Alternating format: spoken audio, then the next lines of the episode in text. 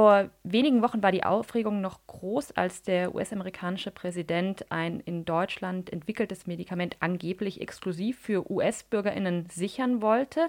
Seither ist es um das Thema Verfügbarkeit von Medikamenten aber still geworden. Wie ist denn der Stand jetzt? Für wen wird ein neues Corona-Medikament oder ein Impfstoff überhaupt verfügbar sein? Also es wird schon äh, intensiv an der äh, Entwicklung von Impfstoffen oder auch an Medikamenten gegen Corona geforscht.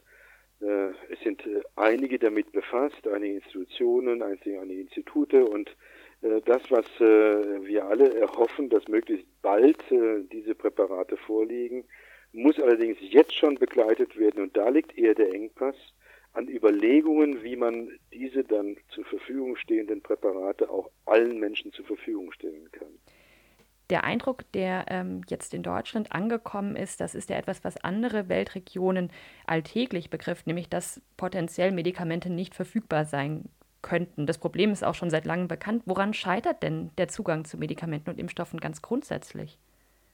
Das Problem ist im Augenblick, dass äh, geforscht und äh, wird an äh, Medikamenten im Rahmen eines äh, Patentschutzes. Das heißt, äh, Präparate werden von privaten Firmen entwickelt und sie kriegen ihre Entwicklungskosten refinanziert über das Überlassen eines Monopols im Rahmen eines Patentschutzes. Das hat dazu geführt, dass die Pharmakonzerne ihre äh, Präparate äh, quasi zu den Preisen verkaufen können, die sie selbst festlegen. Und diese hochpreisigen Medikamente haben dann letztendlich bedeutet, dass äh, viele Menschen äh, sie sich nicht leisten können oder im Umkehrschluss, dass für die Gesundheitsprobleme von ärmeren Menschen gar nicht erst geforscht wird, weil sie lassen sich nicht an die armen Menschen verkaufen. Diesen, äh, dieses Problem, diese, dieses Defizit in dem bestehenden Forschungsmodell, das äh, soll aufgelöst werden. Dafür kämpfen wir seit vielen Jahren. Und wir sehen jetzt in dieser Situation, wo ein bisschen mehr Aufmerksamkeit existiert, durchaus ein offenes Fenster, das durchsetzen zu können. Die Firmen sagen ja im Grunde genommen, äh, die Entwicklung ist teuer und aufwendig und dieser Aufwand muss sich lohnen. Was ist denn ähm, an dieser Argumentation aus Sicht von Medico falsch, dass die teure Entwicklung auch entsprechend wieder reinkommen muss? Es kann schon sein, dass äh, die Entwicklung mancher Präparate aufwendig und auch kostenintensiv sein kann. Vieles von der jetzigen Forschung wird allerdings eh schon öffentlich finanziert eben indem äh, äh, Universitätsinstitute forschen, die ganzen Einrichtungen steuerfinanziert sind, also die Grundlagenforschung eh schon öffentlich finanziert ist, aber nur die private Auswertung dann hinterher von entwickelten Ergebnissen äh, privat äh, durchgeführt wird und dann von Pharmakonzernen auch sich angeeignet wird. Hier ist äh, unser äh, Ansatz und unsere Forderung, dass die Entwicklung von Arzneimitteln, die ja lebensnotwendig sind für das Überleben von Menschen, dass sie grundsätzlich zu einem öffentlichen Gut gemacht werden, dass sie öffentlich finanziert wird und äh, entsprechend dann eben auch patentfrei allen, die sie brauchen, zur Verfügung stehen können. Was heißt das denn konkret? Wie lässt sich äh, patentfreie Medizin, wie lässt sich patentfreie Medikamentenherstellung sicherstellen? Ja, patentfreie ähm, Medizin lässt sich herstellen, indem man äh, Forschung und Entwicklung öffentlich finanziert in dem das Wissen, das äh, geschaffen wird, dann eben zu einem Allgemeingut, zu einem Gemeingut wird, was allen zugänglich ist.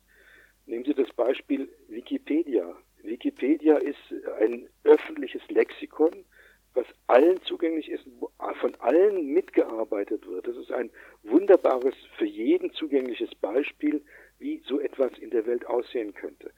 Äh, selbstverständlich ist das ein solches Gemeingut zu finanzieren, aber das kann eben aus Steuermitteln durch Umlagen von allen beteiligten Ländern finanziert werden. Es gibt dafür genügend Modelle und genügend Beispiele, so etwas auch im Pharmabereich äh, durchsetzen zu können. Äh, nehmen wir Beispiel die HIV-Aids-Problematik vor vielen Jahren. Viele erinnern sich noch daran, dass damals äh, lange äh, keine Medikamente existierten, und viele Millionen Menschen gestorben sind. Als dann endlich Präparate zur Verfügung standen, dann waren die so teuer, dass es sich genau die Leute, die sie eigentlich brauchten, nicht leisten konnten. Die Behandlung mit AIDS-Präparaten kosten, kosten damals äh, über 10.000 Dollar, manchmal 15.000 Dollar pro Jahr. Das konnte sich niemand in Afrika leisten. Erst als äh, diese Präparate von dem Patentschutz befreit worden sind, die sozusagen allen zugänglich gemacht worden sind, war dann auch eine sinnvolle Behandlung äh, der Menschen, die unter AIDS, HIV leiden, äh, leideten, äh, mit, mit antiretroviralen Mitteln möglich. Sie haben vorhin gesagt, Sie sehen da ein Fenster im Moment, äh, vielleicht auch weil so viele europäische Staaten so stark betroffen sind von äh, der aktuellen Corona-Epidemie. Wie ist denn die politische Reaktion? Wie sieht denn das Fenster aus? Hat die Bundesregierung sich dazu nochmal geäußert? Bundesregierung hat zumindest äh, äh, kleine Schritte unternommen. Äh, sie kann heute schneller in solchen Situationen ein, eine Zwangslizenz erlassen. Das heißt, sie könnte bestehende Patente außer Kraft setzen, wenn so etwas wie ein öffentliches Interesse vorliegt. Das ist aber ein Handeln auf nationaler Ebene. Da würden alle Länder für sich handeln. Diese Möglichkeit der Zwangslizenzierung, die besteht schon jetzt im Rahmen äh, der, des TRIPS-Abkommens über geistige Eigentumsrechte. Was wir wollen, ist, äh, dass es sowas wie eine globale, eine äh, transnationale Lösung gibt. Dass nicht die einzelnen Länder für sich handeln müssen, sondern, das, und das ist bei den AIDS-Präparaten der Fall, schon der Fall, dass so etwas wie ein, als Zwischenschritt ein Patentpool eingerichtet wird, der bei der Weltgesundheitsorganisation angesiedelt ist, wo bestehende Patente, aber auch das Wissen, Informationen, äh, Daten, die erhoben worden sind, eingespeist werden, damit alle, die es brauchen, sich daraus bedienen können.